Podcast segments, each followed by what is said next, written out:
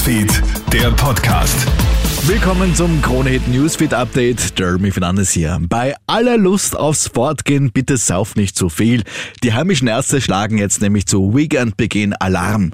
Am letzten Wochenende, dem erst nach fast zwei Jahren Nachtgastropause, sind allein in der Grazer Kinderklinik acht Jugendliche mit Alkoholvergiftung gelandet. Das könnte sich jetzt leider leicht wiederholen, denn das Partyvolk will jetzt einiges nachholen.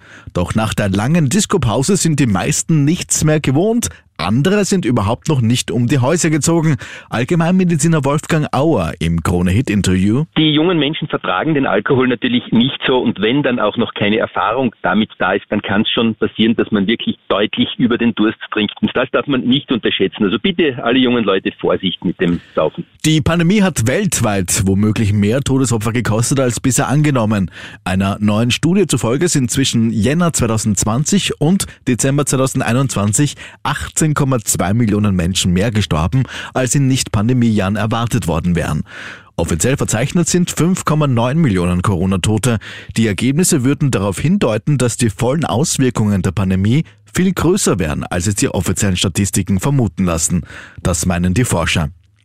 Die Hilfsbereitschaft in Österreich ukrainischen Flüchtlingen gegenüber bleibt groß. Nicht nur sind laut neuer ATV-Umfrage 85 Prozent für die Aufnahme Vertriebener aus dem Land, es wurden auf der Plattform der Bundesbetreuungsagentur auch bereits 27.000 Plätze zur Unterbringung angeboten. Unter den Anbietern sind auch 100 Hotels, die kostenlos Raum zur Verfügung stellen.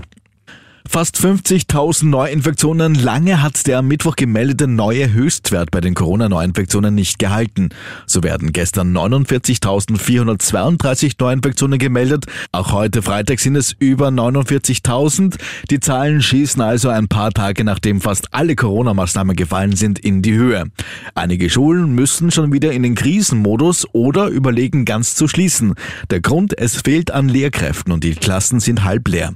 Jetzt fordert die Corona Corona-Ampelkommission, dass wieder Maßnahmen eingeführt werden und auch die Expertinnen und Experten sind dafür. Epidemiologe Hans-Peter Hutter sagt zu ATV aktuell. Das Fazit ist, dass die äh, 3- oder 2G-Regeln in den entsprechenden Situationen nützlich sind. Da müsste man wieder eigentlich das einführen, beziehungsweise natürlich die Maskenpflicht in Innenräumen, dort wo der Mindestabstand nicht einhaltbar ist. Das sind einfache, wirksame Maßnahmen, um hier die Infektions, das Infektionsrisiko zu reduzieren. Soweit ein kurzes Update. Mehr Infos bekommst du laufend auf KroneHit.at.